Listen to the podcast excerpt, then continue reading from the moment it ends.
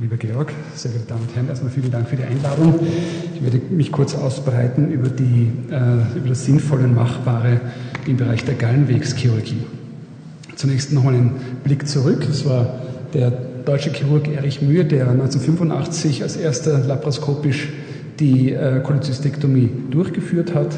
Er hat das dann auch präsentiert am Deutschen Chirurgenkongress 1986, aber es ist dann wieder verheilt.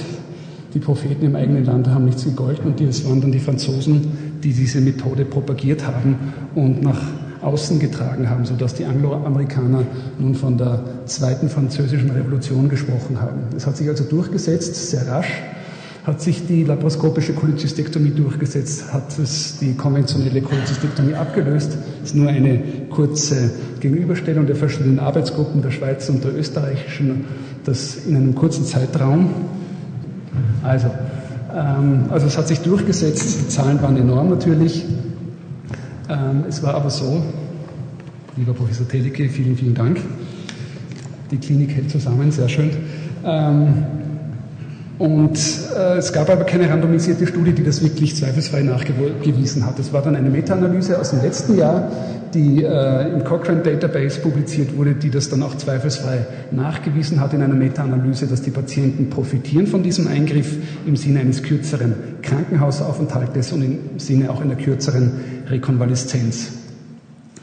Ähm, nun zu den Entwicklungen im Sinne der Indikation, der Technik und eventuell ein kurzer Ausblick. Äh, die Domäne der Indikation der laparoskopischen Cholecystektomie ist die symptomatische Cholecystolithiasis. Und die Frage stellt sich nun, ähm, wie schaut es bei der asymptomatischen Cholecystolithiasis aus? Ist es wirklich indiziert, dass man allen Patienten mit Stein auch die laparoskopische Cholecystektomie anbietet? Hier ein, ein, kurzer Blick in die Literatur zum natürlichen Verlauf der asymptomatischen Cholecystolithiasis. Viele der westlichen Bevölkerung, 10 bis 15 Prozent, haben Gallensteine. Und 1 bis 4 Prozent dieser 10 bis 15 Prozent werden im Laufe eines Jahres symptomatisch. Aber Komplikationen treten nie ohne vorhergehende Komplikationen auf. Und es gibt eine Arbeit, die wurde bereits 1995 publiziert. Das ist eine Prävalenzstudie, die 151 Patienten im Verlauf von zehn Jahren beobachtet hat. Das waren 118 Patienten, die einfach symptomlose Steinträger waren. Und von diesen 118 haben im Laufe dieser zehn Jahre 26 Prozent eine Kolik entwickelt. Aber hier ähm, muss man sagen, dass nur drei Prozent im Verlaufe von zehn Jahren eine Cholecystitis entwickelt haben, was nicht wirklich hoch ist.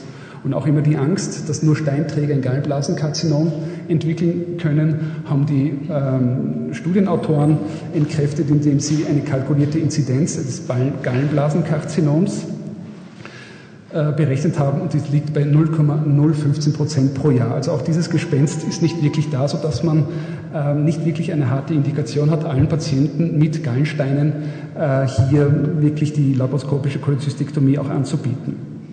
Dann zur Frage der Cholecystitis. Es ist natürlich eine sehr sichere Operationsmethode, die laparoskopische Cholecystektomie. Die Frage ist aber, soll man es früh machen bei einer Cholecystitis oder wie ich noch gelernt habe, der Beginnzeit jetzt nicht, bitte gibt es Antibiotikum und in sechs bis acht Wochen, wenn das abgekühlt ist, wie es so schön heißt, dann können Sie operieren. Es gibt da verschiedene Studien, das ist jetzt eine Studie äh, von Skandinaviern, die äh, nachgewiesen haben, dass die frühe laparoskopische Cholecystektomie gleichwertig ist mit der späten. Das heißt, überlegen ist aber im Sinne der kürzeren Krankenhausaufenthaltsdauer, dass die Patienten, die früh operiert wurden, auch ähm, von dieser Operation profitieren. Es gibt also keine Notwendigkeit mehr bei der Cholezystitis äh, antibiotisch zu behandeln und dann ein gewisses Intervall äh, Raum greifen zu lassen. Nun zur Problematik der Choledocholithiasis. Wie soll man sie behandeln? Soll man die Patienten äh, auf jeden Fall erzipieren im Sinne der ERCP vor der laparoskopischen Cholecystektomie oder während oder nach der Operation oder soll man das Problem äh, intraoperativ lösen, laparoskopisch? Es ist hier auch auf diesem Gebiet eine Vielzahl von Studien publiziert worden und alle diese Methoden, je nachdem wie die äh, Tradition an den verschiedenen Häusern ist, alle diese Methoden sind miteinander vergleichbar. Das heißt, dass Patienten, die zunächst ERCPiert, entweder während oder vor oder auch nach dieser laparoskopischen Cholecystektomie steinbereinigt wurden, sind, sind vergleichbar mit den Patienten, die äh, während der laparoskopischen Cholecystektomie Stein gereinigt worden im Sinne jetzt der Steinextraktion oder der Koledocus-Revision. Alle diese Methoden sind vergleichbar und deswegen äh, von der Tradition im Haus abhängig, wie ähm, diese Patienten operiert bzw. behandelt werden sollen. Nun zur Anzahl der verwendeten Trokare gibt es da etwas Neues. Der Standard sind ja diese vier Trokare. Man kann es dann weniger verwenden, bringt es einen Vorteil, es bringt keinen Vorteil wirklich, wenn man jetzt hier eine Studie anschaut von vor äh, vier Jahren oder fünf Jahren jetzt, wo zwei versus vier Port laparoskopisch Cholecystektomie verglichen worden ist. Es bringt keinen Vorteil, wenn man es nur mit zwei äh, Trokaren operiert. Zur antibiotischen Prophylaxe. Ich habe noch gelernt, alle Patienten, die laparoskopisch cholecystektomiert werden, werden auch antibiotisch äh, anbehandelt. Ist es noch indiziert?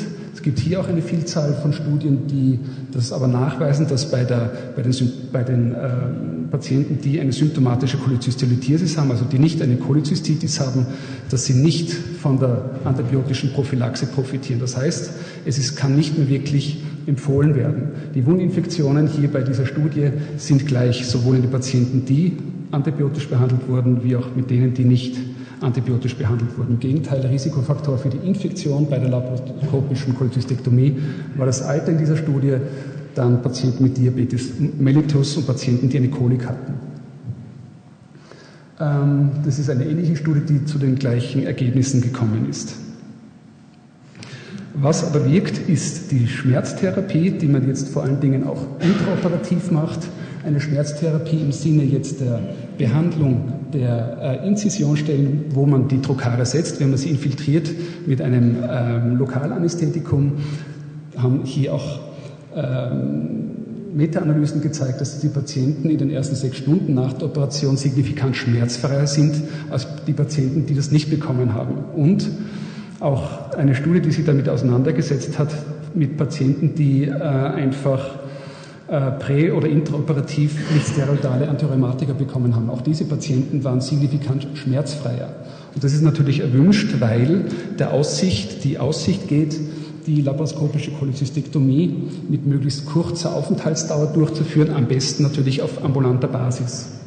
In Amerika gibt es wirklich eine Tradition dazu, in Europa noch nicht wirklich, aber es greift Platz vor allen Dingen hier eine Studie aus dem, aus dem letzten Jahr. Hier haben, ähm, das ist eine finnische Studie, haben einfach versucht, bei 567 Patienten elektiv Cholecystektomie-Patienten, diese Patienten auch im Sinne einer Tagesklinik zu behandeln. Das heißt, dass sie am selben Tag wieder nach Hause gehen. Gelungen ist es bei 62, knapp 63 Prozent. 37,3 ähm, Prozent wurden über Nacht aufgenommen. Wenn man sich dann anschaut, warum sie aufgenommen waren, da waren es einerseits die sozialen Gründe, aber vor allen Dingen auch die Präferenz der Patienten. Das heißt, es ist nicht mehr notwendig, die Patienten nach dieser laparoskopischen Cholecystektomie über Tage im Spital zu halten. Wenn man es wirklich optimal ähm, platzieren und organisieren kann, ist es auch möglich, die Patienten äh, im Sinne einer Ambulanzoperation zu behandeln.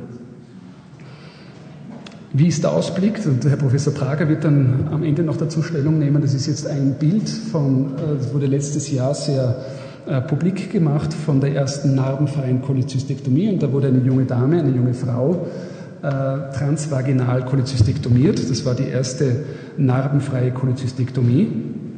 Wie das Ganze jetzt dann in den nächsten fünf bis zehn Jahren ausschauen wird, das kann ich im Moment nicht beantworten und das wird die Zukunft weisen. Ich danke für die Aufmerksamkeit.